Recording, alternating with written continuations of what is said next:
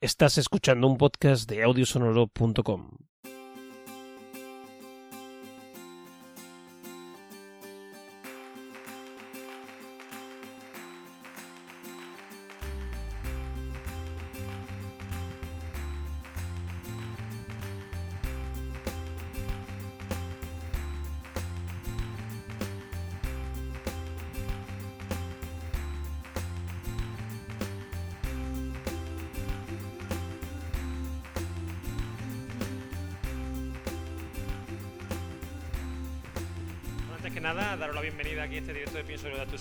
la JPod 2018.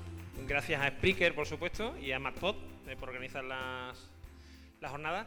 Y hoy vamos a hablar sobre un tema eh, que suele estar dejado bastante de la mano, que es eh, eh, las mujeres y la filosofía. ¿no? O como diría el ala de extrema derecha de los usuarios de Foro Coche, los chochetes y los gilipollas, eso que hablan de cosas aburridas, ¿no? Porque Nosotros somos los gilipollas. nosotros somos los gilipollas, correcto. ser, no sé, yo pregunto. Pero sí. Es, es verdad que este tema es que ya lo, ya lo tocamos. Sí. Lo tocamos, pero muy levemente Bueno, por eso nos fue la intentamos tocarlo, intentamos tocarlo porque eh, hablamos sobre una película que, eh, que hablaba sobre Anna Arendt, bueno, que de hecho se llamaba Anna Arendt, ¿no? Se La- llamaba Aren, sí. la película, un peliculón. Y claro, el problema es que el pensamiento de Anna Arendt es tan extenso y tan interesante que pues dejamos de lado lo que es el papel de la mujer en la filosofía y nos centramos en ella. Exacto. Entonces, como no íbamos a volver a tocar otra vez el tema, dijimos, pues, ¿dónde podemos hacerlo? ¿Dónde mejor que ahora? O sea, que no, esto no significa que esto sea la morralla de pienso lo que ya tú sabes, donde metemos ahí todas las cosas que, no, que queríamos soltar, pero que no, ya, da- ya no da tiempo. Pues eh, esa es la idea. Vamos a, primeramente vamos a plantear, eh, digamos, el, la- Pero, las tres... yo, yo pensaba ayer y decía, oye, qué bien, ¿no? Que dos hombres hablen de mujeres y filosofía. sí, sí, también Estamos súper metidos en el tema, ¿eh? Dos hombres blancos heterosexuales de, de occi- occidentales, ¿no? Uno de los dos es heterosexual. ¿Cómo, cómo? No lo sé. O sea, que, que tú, tú no lo eres... Puede ser, no sé. Ahora hablaremos de eso, de la teoría queer. Queer, queer Ajá, theory. ajá. Bueno, pues la idea es eh, tocar tres, tres patas, digamos, eh, de esto de, digamos, las tres formas mm, que, que podemos enfocar en la visión de la mujer. Sí, como el hijo de Barcelona, taburete, vamos a hacer.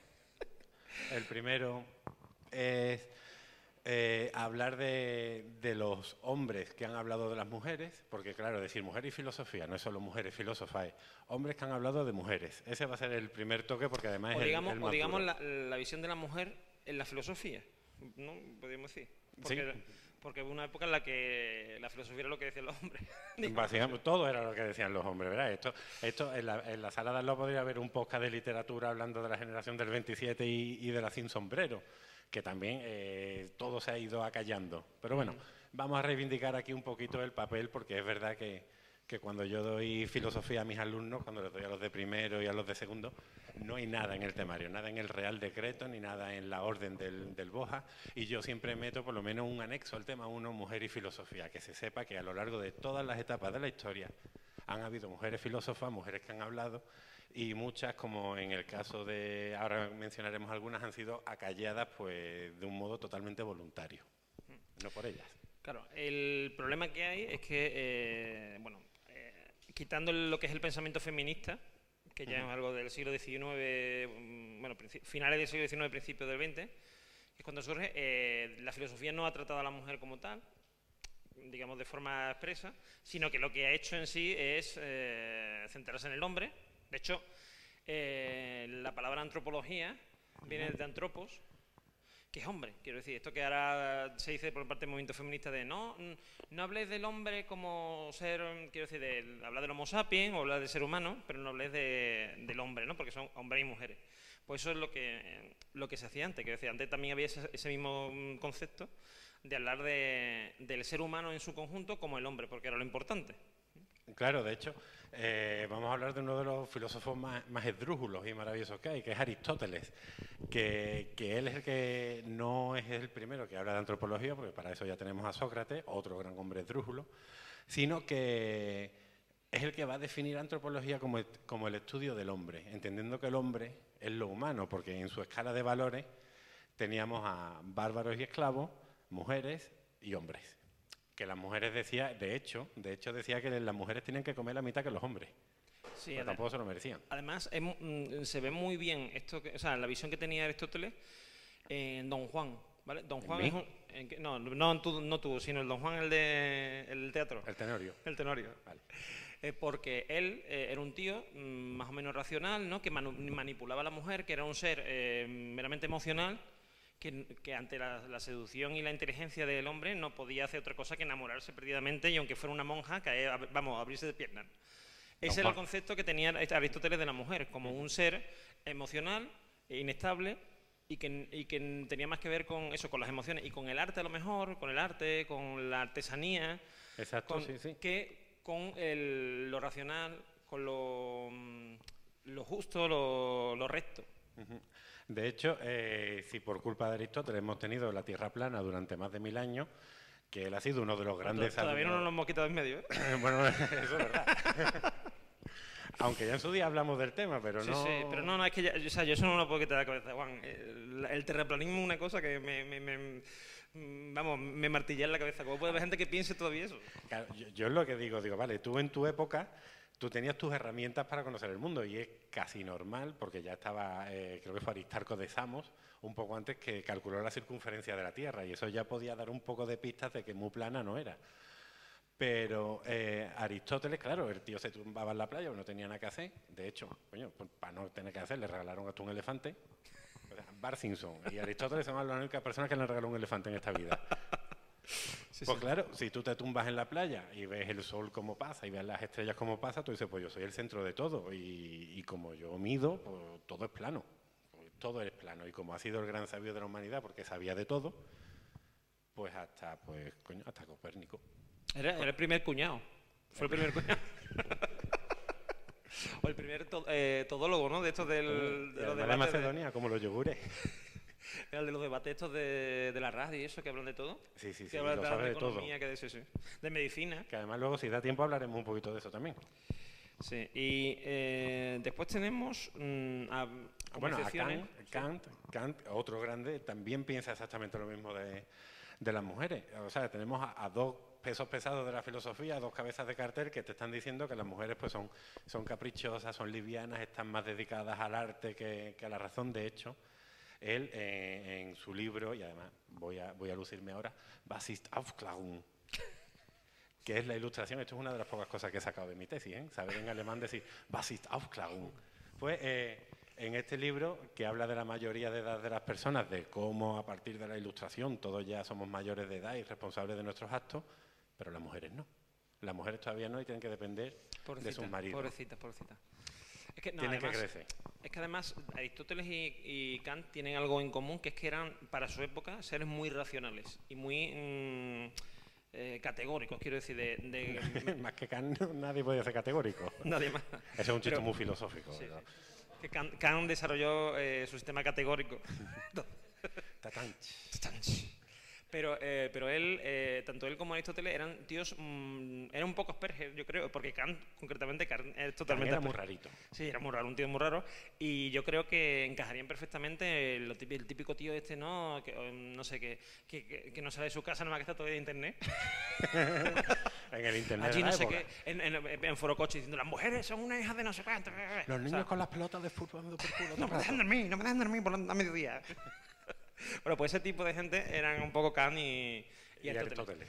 Tenemos excepciones, como pueden ser mm, Platón y John Stuart Mill, Exacto. que sí mm, ven a la mujer distinto, la ven como, o sea, que creen que hay que igualar al hombre y a la mujer porque son, son seres humanos y por lo Todos tanto somos seres humanos. todos somos seres Qué humanos. bonito Y- el amor. y merecen el mismo respeto que los hombres. Mm, pero claro, eh, por ejemplo, eh, Platón, el problema que tiene es que después va Aristóteles. después se de lo jode todo. y, claro, y él se lo come todo ya. ¿no? Porque aquí lo que pasaba con Sócrates, Platón y Aristóteles, que siempre tomamos en el instituto, ¿no? Esto de Sócrates, es que eh, mm, Platón, bueno, so- la- todo lo que nos ha llegado de Sócrates nos llega por Platón.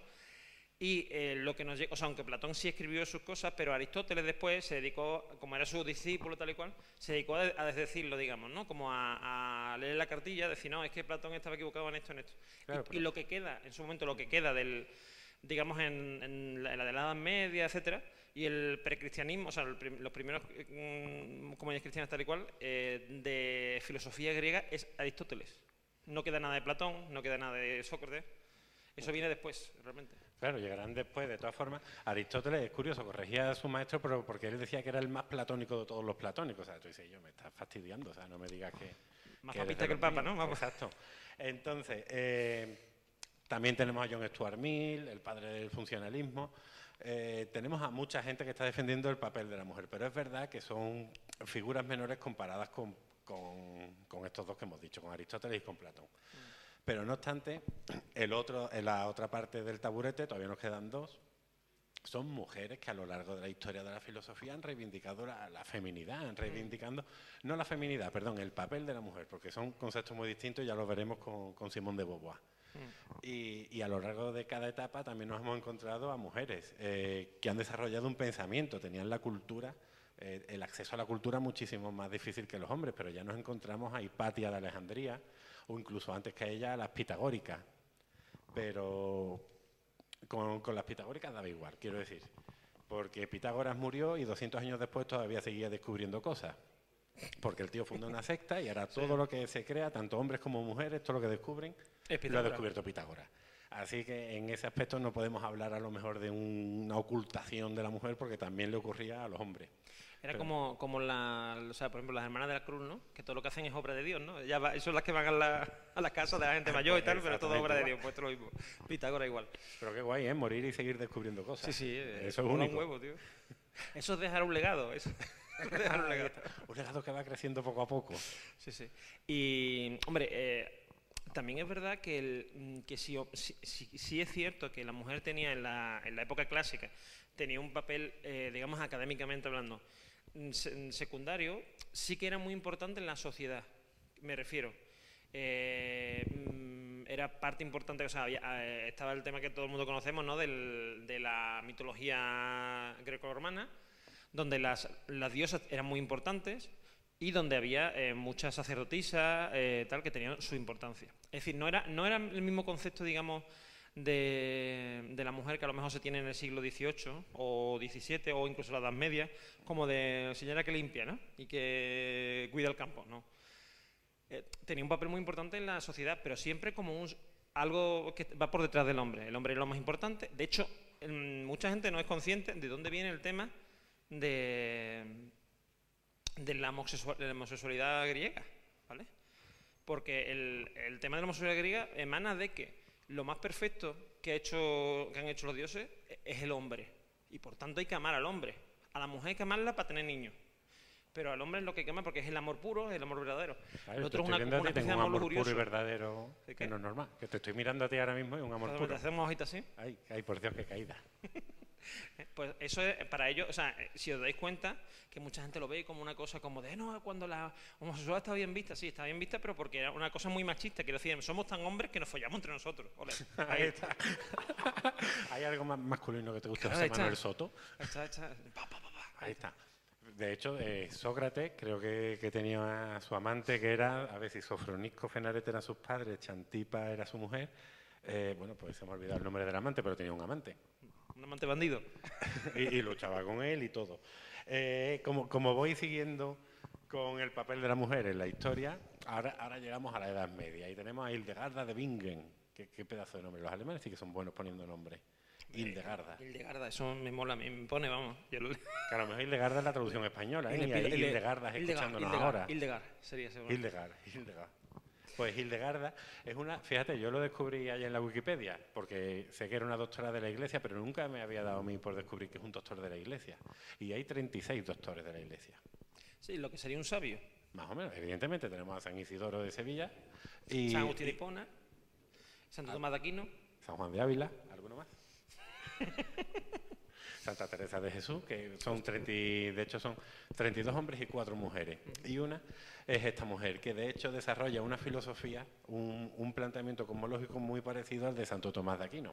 Y también uno, un- uno ético, en el que dice que Dios nos ha otorgado, como somos sus criaturas favoritas y estamos hechos a su imagen y semejanza, todo esto lo digo siempre de corrido, ¿eh? me sale como Sí, una sí. coletilla, el rey campechano, tiene- amasijo de hierro, pues, pues esto me sale igual. Somos sus criaturas favoritas, estamos hechos su imagen y semejanza. Pues Dios eh, nos ha dado dos dones, la libertad y, y la razón. Y de estos dos emana la moral, que nosotros podemos actuar bien, podemos actuar mal, y nosotros eh, podemos tender a Dios voluntariamente o no. Es decir, eso nos lo deja a nosotros. Pues Hildegarda desarrolla este sistema ético, pero en cambio el que ha pasado a la historia es eh, nuestro amigo Santo Tomás. ¿Por qué? Porque es hombre. Porque, hombre, y es de Aquino. O sea, la gente de aquí no tiene mucho. Hombre, por supuesto. Después del Renacimiento ya tenemos, eh, por una parte, a, a la que tú has comentado antes, Santa Teresa de Jesús. Sí, bueno, la has comentado solo rápidamente, así como... Sí, por eso, pero que digo que viene ahora ya en el Ah, vale, Renacimiento. vale, sí, sí. Y por otro lado también a Cristina de Lorena. Esto me gusta, este nombre me gusta. Cristina de Lorena está Ay, chulo. no, ¿eh? es que sí, tiene un nombre muy chulo. O sea, Sí, ya sí. hemos perdido muchos los nombres. Hombre, me- mejor que Vanessa de los Dolores. mm, Cristina de Lorena, que quedó macho. O María de la O. Vaya, es muy bonito, tío. Pero además, oh. Pues, eh, ¿Algo que comentar de estas mujeres? Hombre, eh, para empezar, eh, quien no lo sepa, mm, aparte de Santa Teresa, que siempre damos en el instituto como poetisa, ¿no? Porque lo fue. Dejó también muchos escritos, fue teóloga, principalmente. Bueno, es que en realidad en la Edad Media del Renacimiento la filosofía era teología. Bueno, quiero decir, se reducía prácticamente a eso, salvo, bueno, hombre, evidentemente la, la occidental. Porque en, en Claro, los que China... no sabían ni quién era Jesucristo, Claro, ¿para qué les va a en Asia- En estaban a sus cosas, ¿no? Tenían su propia filosofía y, y mucho más evolucionada incluso que la nuestra. En Y ese los momento. cuatro misioneros que llegaban, pues le cortaban la cabeza, así que tampoco Correcto. los dejaban en la frontera. Sí, sí. O, lo- o los enseñaban a hacer tempura, como los jesuitas, los jesuitas en Japón. Tempura viene de temperatura. Anda. Porque los jesuitas nada más que decían temperatura, temperatura. O sea, lo- los españoles jesuitas llevaron el, el rebozado. este- una apropiación cultural de estas que están ahora de moda. Sí, sí, pe- pero al revés, o sea, de los japoneses hacia nosotros. Ha vuelto. Ha vuelto, ha vuelto. Y, y entonces. mística, era mística. Era una mística, una mística que mm, no es por nada, pero si algún día estáis así como con faltos, ¿no? Y queréis hacer alguna, mm, alguna maniobra, pues eh, os ponéis ¿vale? a Santa Teresa de Jesús y eso es, mm, por lo menos de literatura erótica como mínimo. Porque la señora, en lo del éxtasis es literal, quiero decir. Eh, entonces, eh, ella planteó una comunión de la mujer y del hombre con Dios. Y eso, mm, digamos, y que ante Dios éramos todos iguales los hombres, las mujeres, etcétera. Que eso es lo que le hace realmente, eh, digamos, eh, diferente, porque hasta entonces, sí, todo el mundo decía, no, sí, el hombre, la mujer, no sé qué, pero era, siempre se hablaba del hombre, el hombre. Y ella directa, expresamente habla del hombre y de la mujer y de la relación de la mujer. Por eso, por eso el- los escritos de Santa Teresa, los escritos filosóficos, o sea, mm, poéticos de Santa Teresa, son tan, digamos, subitos de tono, porque es una relación mm, con Dios de tú a tú, o sea, como creación de Dios con Dios, con nuestro creador, eh, en plan eso, en plan relación con tu marido, que es lo que mola. Ah, bueno, a ella le mola, vamos, claro, está casado con Dios. Qué claro, guay. claro, estaba casada con Dios. ¿Cómo está casado con Messi? Pero También tenemos a, no, con Cristiano Ronaldo. con o con Cristiano- Cristiano Ronaldo. A, a Margaret Moró, que, que es la hija de, de Tomás Moró, que, que es un santo. De hecho, en la película esta del santo, Val Kilmer, su nombre era Tomás Moró. O sea que hay una serie, pero a mí no me cogió. A mí me cogió la película, un peliculón, por cierto. Pues eh, que esta, eh, evidentemente, gracias a la influencia de su padre, porque una persona preocupada por la cultura quiere eh, lo mejor para sus hijos. De hecho, yo creo que un padre y una madre, eh, las únicas personas que quieren que sean mejores que ellos son, son sus propios hijos. Pues entonces no te tienes que preocupar de- del sexo con el que hayan nacido, quiere que, que- que vayan a más. Y, y esta mujer, Margaret eh, Moró, fue una gran filósofa y fue la traductora de, de Erasmo de Rotterdam. A Tomás Moro le cortaron la cabeza. ¿Cómo? A Tomás Moro que le cortaron la cabeza. Sí, sí. Pobrecito, la perdió.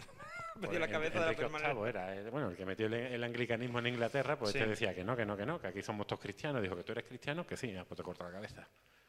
Y por eso es santo. Correcto. Ya pasaríamos al barroco, donde tenemos gente como eh, Lady Conway Lady Conway. y Margaret Cavendish. ¿Sabes lo que decía esta señora? Pues sí, eh, de, de Lady Conway, de, de Anne Conway, comentar que esta mujer ha sido una de las calladas por la historia de la filosofía de un modo muy injusto, porque ella es la que desarrolla un sistema ontológico, es decir, hablar de la realidad, básicamente, en el que habla de la creación de, o de la existencia de unas mónadas que son como universos eh, en partículas que no se comunican, que, que- que están en movimiento, y esta es la idea que, que va a tomar Leibniz eh, años después. Yo Y la que- coge yo que lo de las mónadas esas eran los vídeos de gatitos, que eran unas monas. Eso, eso es una monería. Eso es una monería, ¿no? Después dan los monetes. Monada, Monetes, monada, monada. y monadas. Pues las monadas, eh, claro, eh, Leibniz dice, oye, pues esta idea me gusta, la cojo y, y no se la atribuye a ella. Y de hecho la historia eh, ha callado a esta mujer. Ha sido relativamente hace poco cuando se descubrió que ella fue la que hablaba de las monadas. Para hacer- hacernos una idea, esto puede sonar muy raro ahora, pero en la época lo petaba. En la época esto gustaba un montón. Sí, sí, como ahora el reggaetón, ¿no? El reggaetón menos, ¿no? y el trap ese, que yo todavía no sé lo que es, pero, pero soy muy viejo. Me conservo bien, pero soy muy viejo. Yo todavía Suena no sé lo trampa, que it's a da. trap, it's a trap. Es, es- es a trap. Y bueno, pues eh, después tenemos en la ilustración a Catherine Trotter, Madame de eh, uy, Châtelet, Châtelet Châtelet. y Olympique de Gouges. Y Olympique de Gogo. De Gogh. De Gogo. Pues eh, eh, Olympique de Gogo también acabó mal, la pobre mujer. ¿También aquí? También acabó mal. Ah, acabó mal, bueno. Es que en esas épocas mm, muy bien no se acababa. Por lo No, menos no. si era relevante, no.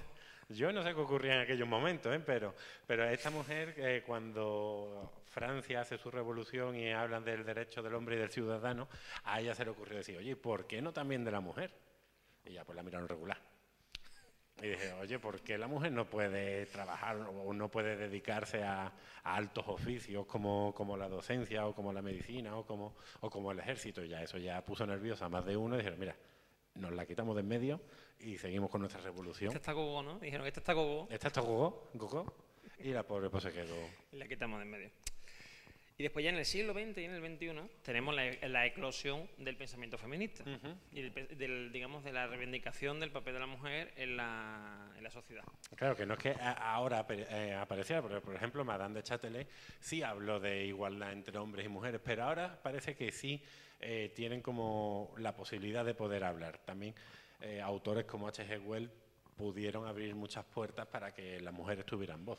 Una, una cosa antes que se nos olvide, porque esto en- eh, a Descartes le costó la vida. A Descartes. A Descartes, A Descartes. Descartes. Le costó la vida que es eh, alguien que se nos olvidó decir que es Isabel de Bohemia y del Palatinado. Porque como ya contamos en, el, en esto que hablamos de Descartes, Descartes murió por culpa de ella, por darle clase. Claro, esto de que a quien madruga Dios le ayuda le sirve a todo el mundo menos eh, menos a Descartes, que Descartes. para una vez que madruga en su vida, que el buen hombre no madrugó nunca, pues Sí. murió. Era de, era de estos de, de que el día que se levantaba temprano se levantaba a las 10 de la mañana y un día mm, se levantó a las 7 para darle clase a esta buena señora y eh, cogió una pulmonía y murió. Claro, claro. Bueno, le- a, la, a la que dio clase fue a la reina Cristina de Suecia, que claro, en Oslo, en invierno a las 5 de la Bueno, sí, mañana te sí, muere. bueno, porque es verdad, porque Esta era amiga suya, esta, Esta con era esta se escribía. con esta se escribía con las dos. Se escribía con las dos, pero con esta mantenía, digamos, mm, relación epistolar eh, de igual a igual. Quiero decir, eh, entre ella y Descartes, eh, como dos filósofos, digamos, De chupi tú a guay. tú, de tú a tú, de tú a tú. En Y- el inicio, bueno, eh, a Virginia Woolf comentarla un poquito, que, que ya es en el final del 19, principio del 20, que tiene un escrito que es eh, una habitación propia, en la que ella reivindica la emancipación de la mujer a, a través del dinero, que dice que, que las mujeres no escriben no porque no sepan escribir, no porque no tengan talento, sino porque no pueden. Y no pueden no de un modo natural, sino es que no pueden porque, Porque la no lo sociedad no, lo se lo permite.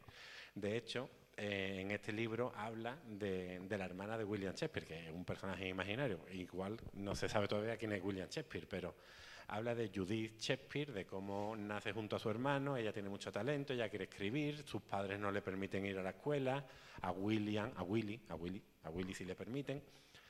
Ella eh, quiere aprender, no le dejan, la obligan a casarse y al final la muchacha eh, acaba suicidándose y a su hermano, como que eso se la rempampinfla un poco, sigue escribiendo y, y se hace famoso.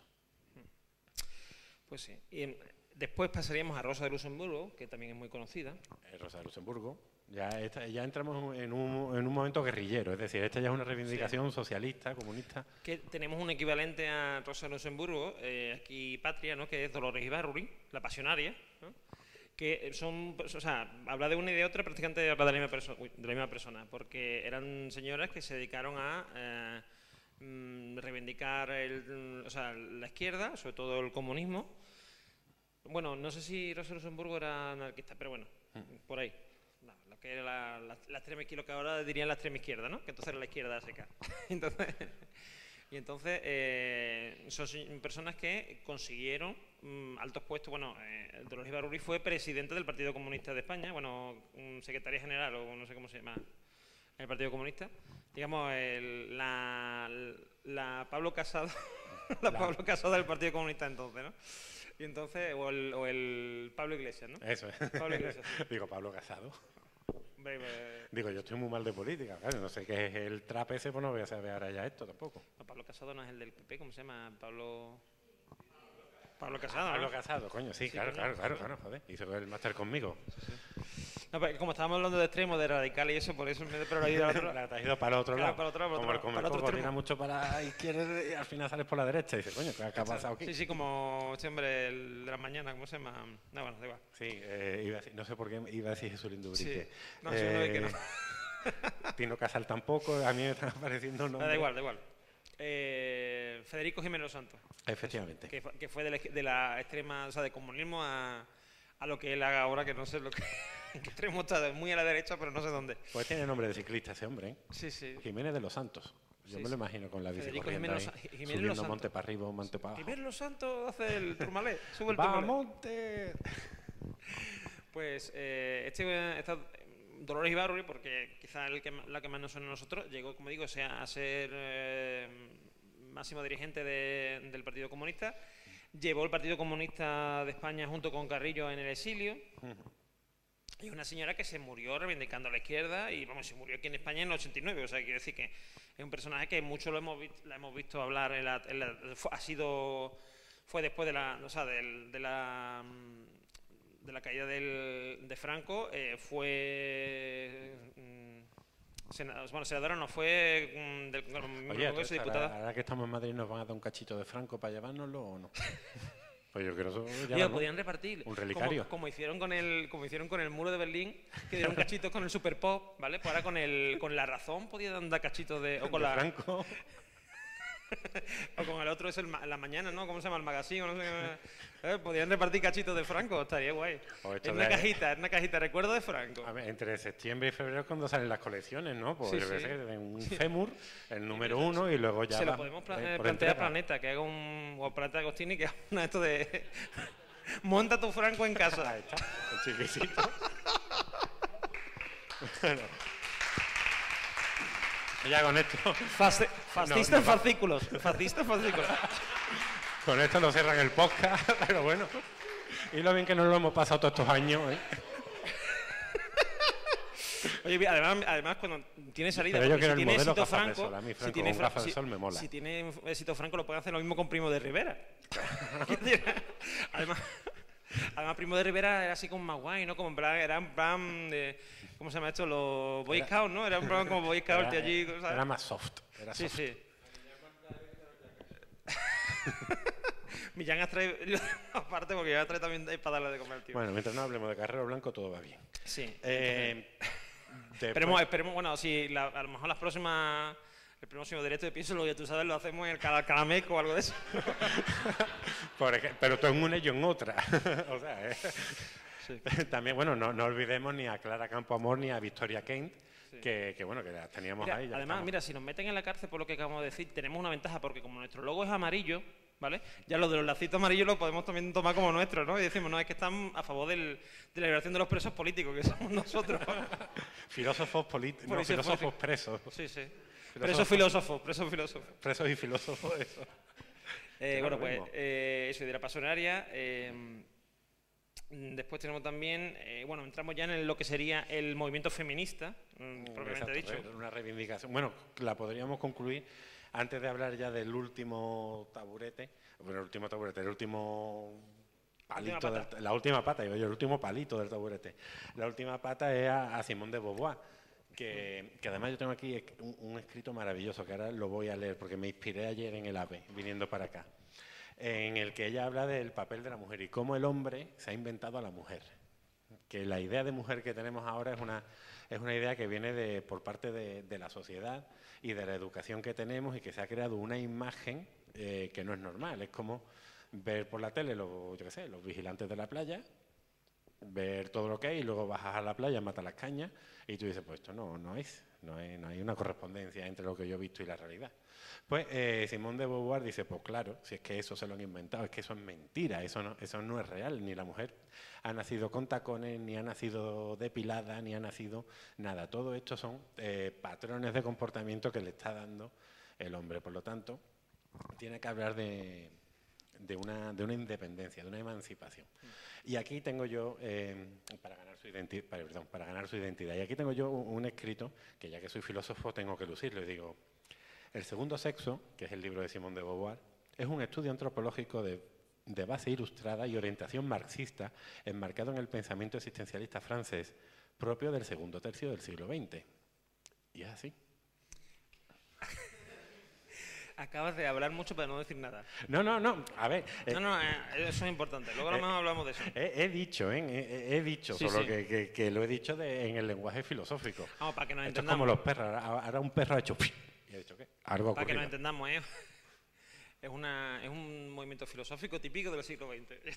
Y ya está, no, he hecho Es ilustrado, claro, la ilustración busca el conocimiento, cualquier cosa filosófica es ilustrada. Pero, pero bueno, ahora ya eh, sí que podemos pasar a, a la última parte, o por lo menos a hablar de, de mujeres filosóficas que desarrollan un pensamiento filosófico más allá de tener que hacer una reivindicación que ojalá no se hubiera tenido que hacer nunca. Una, cosa que sí me gustaría saber, mm, decir, sobre todo por si hay algún, algún malagueño en la sala, que creo que no, algún, malagueño. Ah, malagueño. Es que tenemos, por ejemplo, un ejemplo de filósofa del siglo XX que es María Zambrano, que todo el mundo, que la gente en Málaga tiene allí una, una estación que se llama María Zambrano, no sabe por qué. Pues porque era filósofa, ¿vale? Yo por aclararlo. De hecho, en Sevilla hay una academia... Servicio público, pienso que tú sabes servicio público. hay una academia de peluquería que se llama María Zambrano. Muy filosófico todo. Pero ahí está, ahí va la gente a cortarse el pelo gratis. Bueno, gratis no. De, manera, muy filosófica, ¿no? Pues que, gran amante de los gatos esta mujer, por cierto. ¿El qué? Gran amante de los gatos, que en su tumba siempre hay muchos gatos metidos. Bueno, no metidos, están fuera.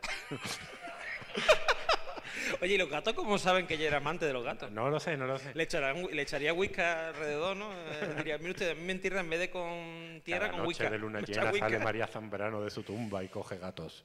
Pero, pero sí, siempre hay muchos gatos, por lo visto. Curioso. que no se me puede ocurrir ninguna razón por la que los gatos digan, mira, María Zambrano, esta tía nos quería mucho. quería mucho a mi tatarabuelo, pues voy a venir yo aquí a rendirle culto. Que te trató muy bien. Hay un árbol y la sombrita, no lo sé, pero... Sí, a mi tataragato lo trató muy bien, ¿no? a mí, bueno, a mi Nuni le encanta María Zambrano. ¿A quién? A mí, mi gata, tengo gata. Tú, tú, le pones imágenes y se va para allá, ¿no? Una foto y se va para allá. Claro, yo hago experimentos en mi casa, pongo varias fotos, Hulk, María Zambrano, varias y ella ya pues va atendiendo. Franco, ¿no? Franco, con gafas de sol, ya ha dicho que a mí es el que me mola, pues, pues ya eh, la gata va, la gata es lista. Ah, María Zambrano, vale, vale. Bueno, pues eh, ya pasaríamos a hablar de, mujeres destacadas. Tenemos, por ejemplo, a Harriet eh, Taylor Mill, que es del siglo XVIII. Eh, murió, o sea, perdón, murió, nació en, el 807 y murió en el 58. Veréis que conforme, o sea, en las que vamos a hablar del siglo XVIII tal, mueren muy prontito. Vamos, y si hablásemos de filósofos también. Vamos, que al siglo XX no llegan, ¿eh? no, no, no porque entonces la gente se moría muy prontito. Con más de 60 ya era un viejo de esto de Kérbito. Ahora nosotros también estamos en la flor de la vida. Yo sí, yo estoy hecho un chaval. Me duele todo y no sé qué es el trap, pero yo estoy hecho un chaval. y sabemos quién es Franco, ¿no? Y, y ¿sabes quién es Doña Croqueta? También. También, ¿ves? Estamos mayores ya. Bueno, pues esta señora eh, fue esposa de John Stuart Mill, de John Stuart Mill conocido economista y filósofo. Y de hecho siempre se ha dicho que la obra de John Stuart Mill es eh, obra como ya que estamos en Madrid, homenaje a los madrileños, a Pachas, ¿no? Entre, entre él y ella. Entre él y ella. Como Víctor Manuel y Ana Belén, ¿no? Sí, sí, correcto. Una cosa así. correcto. mírala, mírala a la puerta del calor. pues sí, eh, ambos eh, se influyeron mutuamente y su trabajo... A ver, eh, yo diría sobre todo que siempre se dice esto de detrás de un gran hombre y una gran mujer, ¿vale? Si os dais cuenta, es un pensamiento muy, quiero decir, como mm, implica todo lo que hemos estado hablando, en el sentido de que como la mujer no se podía eh, expresar por sí misma, digamos, mm, le pegaba el empujoncito al marido, ¿no? Cogía el típico pringado este que quería ir al, al directo de los condenados, ¿no? Exacto, exacto. Eh, Gente, gente equivocada, gente Sí, equivocada. gente, gente sin cultura ninguna. No como gente con y lo y lo convertía en un hacha porque la, la- la importante era la tía, ¿no? Haz lo, que yo, haz lo que yo diga y verás tú cómo llegar lejos, ¿no? ¿Cómo te va a ir bien? Ya que yo no puedo ser la que está, Claro. pero te coloco a ti y yo manejo los hilos. Claro, claro. El saber popular, que es muy listo. Eran marionetos. Ma- mario- Pues- se- sería, se- si es un tío, se, hay que decir marioneta, marioneto. ¿Qué, qué decimos? Marionetes. Marionetes. Marionetes, lo dejamos ahí, ya está. Después tenemos, por ejemplo, allá, eh, bueno, en su día, que en el podcast hablamos de Hannah Arendt, es una mujer que desarrolla un pensamiento político y, y filosófico eh, que ha marcado la segunda parte del siglo XX, que como ya de ella hablamos extensamente en un único programa, que le hicimos el monográfico a ella, además con su película, que es una película un poco dura de ver, porque un poco... y además si trabaja de internet, tiene partes en, en hebreo, otras Mm. partes en alemán, que tú dices, santo Dios, que estoy viendo yo aquí?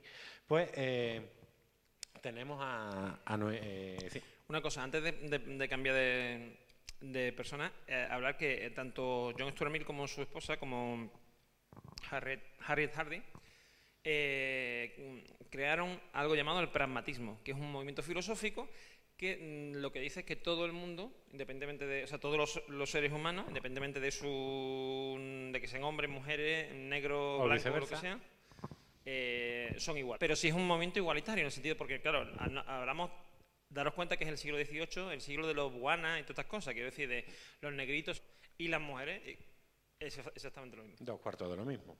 Efectivamente. Además, de hecho, lo que hace John Stuart Mill, perdón, lo que hace John Stuart Mill es, eh, a, es a nivel social algo muy significativo, que es eh, darle a su mujer los derechos que él tiene sobre ella. Porque, por ejemplo, en aquella época tú eras el dueño de tus hijos y si tú querías dar tus niños en adopción, pues tú dabas tu niño en adopción y la mujer pues no podía decir nada. Tú eras el dueño y tú eras el dueño también sobre ella, pues no. Eh, no fue el dueño sobre ella, también compartieron lo- los apellidos. Eh, en fin, Eh, decirte, por ejemplo, a Harry Hardy, tenemos aquí una. Voy a decirle lo que viene aquí en la nota de ella. Dice: po- eh, ¿Por qué cada mujer tiene que ser mero accesorio de un hombre sin que se le permita tener interés propio? La propia razón que se puede dar sí, sí, ese está más interesante. es que así lo quieren los hombres. Los que tienen el poder consiguen que los súbditos consideren durante mucho tiempo como sus virtudes apropiadas aquellas cualidades y aquella conducta que agradan a los gobernantes. También se entiende muy bien a que sí. Ahora, lo que viene a decir que, que el, el poder consigue que el, el que está el sometido vea las ideas de- del, del poder como ideas propias y que además le vienen bien. Exacto, es es decir, que, que tú agradezcas que te estén dando collejas por todos lados. Sí, Que tú digas, bueno, mira, igual me las merezco, pero esta gente lo hacen por mi bien, para que yo aprenda. sí, sí. Básicamente es eso.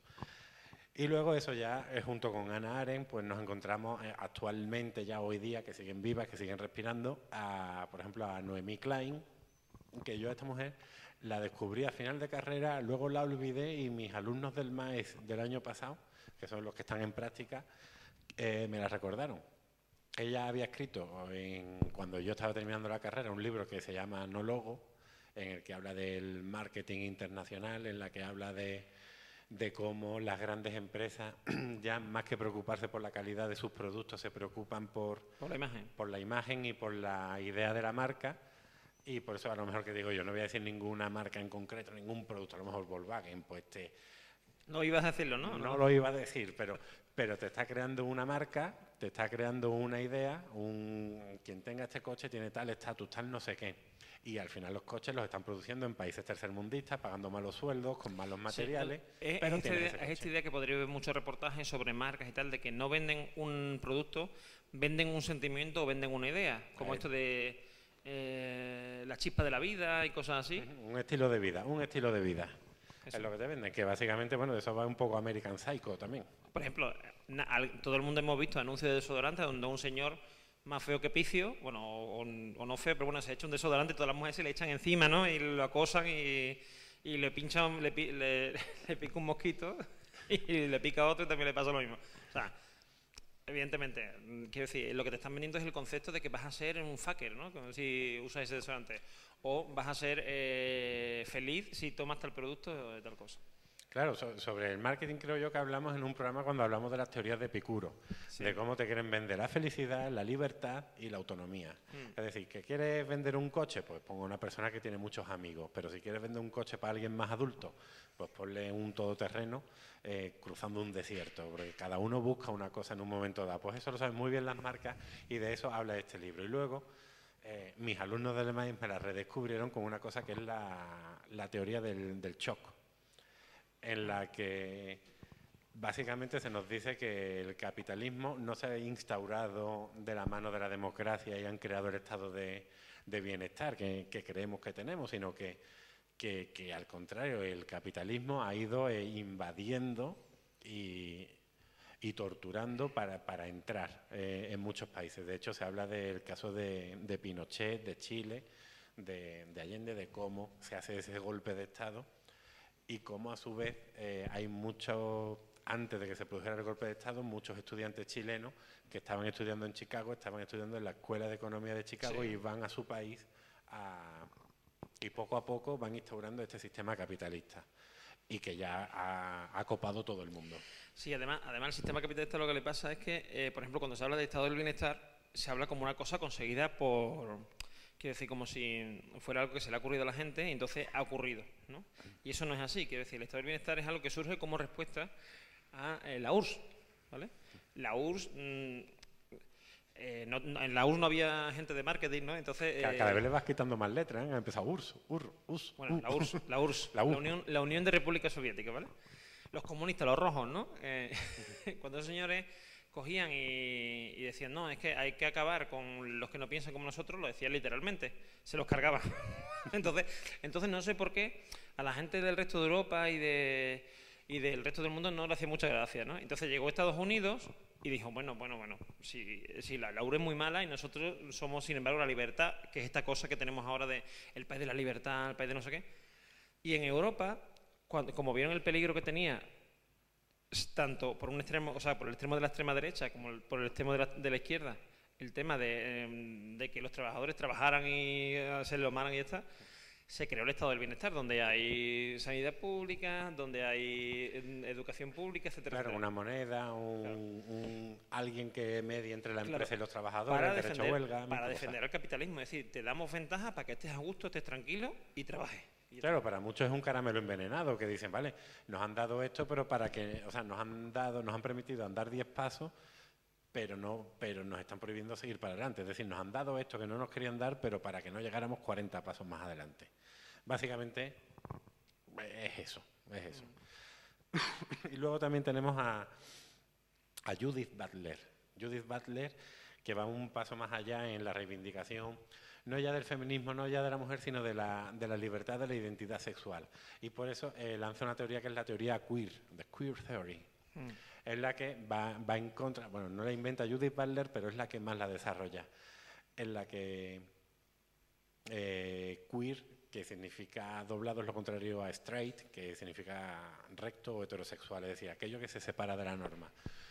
Y hasta hace poco se creía que bueno, la norma era ser heterosexual o ser homosexual, pero también está la bisexualidad, hay mil, mil ramas más. Y de hecho, una persona no tiene por qué estar únicamente en una rama, sino que la sexualidad, ser algo cultural, pues puede ir oscilando y puede ir moviéndose. Entonces, no te vas a definir toda tu vida en una misma cosa, porque eso es muy aburrido. A mí, a lo mejor que digo yo, con ocho años que me gustaba Oliver y Benji, pues no significa que me tenga que seguir gustando con 40. Aunque bueno, en ese caso sí, pero. Pero. eh, Enrique y Ana, yo qué sé, o cualquier cosa. a mí me sigue gustando Enrique y Ana, ¿eh? ¿Te sigue gustando Enrique y Ana? Yo escucho Amigo Feliz y me pongo a llorar, ¿eh? bueno, es verdad que, bueno, tus tatuajes lo dicen todo. Sí, sí, sí. pero, pero, bueno, más o menos significa eso. Significa que, oye, que, que puedes ir cambiando, que te puedes ir moviendo y que no hay una definición dada a una persona. Todo esto eh, evidentemente es mucho más desarrollo, pero hemos hablado de unos 2.200, 2.500 años de historia, bueno, 2.700 porque empezamos con las pitagóricas, Pitágoras y los pitagóricos, grupo Yeye de los 70. no, suena a la movida, tío. Los pitagóricos. Pitágoras y los pitagóricos. Loquillo, y los pitagóricos. ¿Qué época, qué época? O Alaska, Alaska y los pitagóricos. Me gusta más Alaska y los O pitagóricos. Pedro Almodóvar. Pedro Almodóvar y los pitagóricos. Sí, sí. Que de hecho Pitágoras sigue descubriendo cosas hoy día, ¿eh? Más Has que descubierto la Coca-Cola, ¿no? La fórmula de Coca-Cola, A ¿no? Voy a ir cerrando la tablet. Que. ya. Pues eso, eh, eh, hemos hecho eso, un, un- recorrido muy, muy rápido. Eh, Nos quedan cinco minutos, si te parece, a ver si ¿Nos hay algunas, ya o.? algunas preguntas. Es A ver, que- ¿pregunta? Vale. sí. ¿Hay Nos preguntas? desnudamos. Pregunta. No, no que la gente se pueda asustar. O puede haber, bueno, puede haber una... Están El síndrome de Stendhal, podemos tener el síndrome de O incluso Stendhal. la gente de condenados puede venir para acá. Sí, Oye, sí. que se han desnudado. Ellas vienen todos para acá, pero Sí. no, no caben, no caben. Hombre, Porti seguro que si tú le dices que yo estoy desnudo, Porti viene, ¿eh? Eh, Que Porti- Yo creía que Porti era ese señor con gabardina y gafas de sol ahí al fondo. ¿eh? Eh, bueno, pues si alguien tiene alguna preguntita, ese, ese señor de ahí de la primera fila, con gafas. Hoy no. Ho- Hoy no tiene pregunta. Pues bueno, no sé. Nos Nos desnudamos. despedimos, nos desnudamos. Mira, ya han terminado los condenados, han terminado. Ya han terminado. Pues Es no, no, nosotros vamos a aguantar un Pues ratito nosotros, para que, vamos, no, tenemos entonces que hacer tiempo para que se venga la gente para acá. más. Ahí está. Bueno, nos han dicho que nos quedaban un- unos 15 minutos. Yo creo que la gente. Cinco, cinco. 15. ¿Qué? ¿Cinco? Ah, ya lo sé, ya lo sé. Tú- me estás engañando, me estás engañufando, ¿eh? Me quiere que... Bueno, soy un magufillo. Nos soy un nos ya, nos quedan- ya hemos perdido dos, o sea que ya nos quedan tres. ¿Alguna Bueno. pregunta en la sala? ¿Nadie? ¿El señor Remember tampoco? Hombre, para que no sepa, tenemos aquí nuestro insigne eh, Sergio Remember Solís. Que está... Bien. que también es muy conocido en otro podcast que se llama... Esto también es política, que os recomiendo, que está muy bien. Pero, Sergio, aquí es donde, de donde sale lo del Remember. Pero es que tiene toda la pinta de llama- llamarse Remember de segundo apellido. Segundo nombre, mejor dicho. Oye, yo antes de irme quiero pedirle perdón a Volkswagen, ¿eh? No ser que me fueran a regalar un coche y ahora no me lo vayan a regalar. Y a los señores franquistas que están aquí, que también lo vamos a pedir, A los que que- están en el Valle de los Caídos, les vamos a pedir perdón porque están un poquito, que igual nos dicen que somos, que somos eh, reptilianos, no, Illuminati, Illuminati. Illuminati. Bueno, yo soy un poquito Illuminati. Sí, yo también. Pero eso es de no ducharme. Pero de, na- de naranja o de limón. De cola. De cola, de cola. Pues sí, sí, el, eh, bueno, ya que estamos, eh, que es un tema, esto es un tema muy de episodio, tú sabes.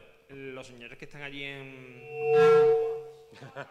Los señores que están allí en el Valle de los Caídos, hay una, una asociación o algo que se llama Arriba España o, mm, Defendamos España o algo así, que la, la señora presidenta eh, en, un, en un- en un programa de televisión le dijo a, los- la gente con la que estaba hablando, que era Jordi González, el, del- el de la cara del, de cráteres, ¿no? Le, le dijo que eh, era un Bueno, un Illuminati. saludo a Jordi González porque Sí, nos sí, escucha. también, también, que ta- también lo estamos dejando bonito, al pobre. Eh, Pues este buen- esta buena señora le dijo que, que ellos eran unos Illuminati, que él, él y Telecinco eran unos esta- era- esta- eran Illuminati. No, ni siquiera que estuvieran influenciados, no, no. Son ustedes Illuminati. Pues entonces vamos a decirle esto a nuestro público. Son Illuminati. Illuminati. Nosotros somos Illuminati. Nosotros somos Illuminati. estamos- Eso sí, tú es Illuminati. Somos el gobierno de la sombra. O sea, por eso van las cosas tan mal. decirlo, Pero nos movemos como podemos. Pues nada, ya damos por terminado el directo, ¿no? Sí, vamos a... Podemos Ah, firmar, sí, ¿no? Ahora les pedimos autógrafos a esta gente porque coño, han venido Firmamos, escucharnos que menos. ¿no? firmamos bragas, sujetadores, calzoncillos, eh, suspensorios, todo lo, lo Todo, firmamos. lo- todo lo que se pueda firmar, lo Lo firmamos. Así que nada, un, un, abrazo a todos los que estáis aquí y muchísimas gracias por no iros a condenado. Eh, sobre todo eso.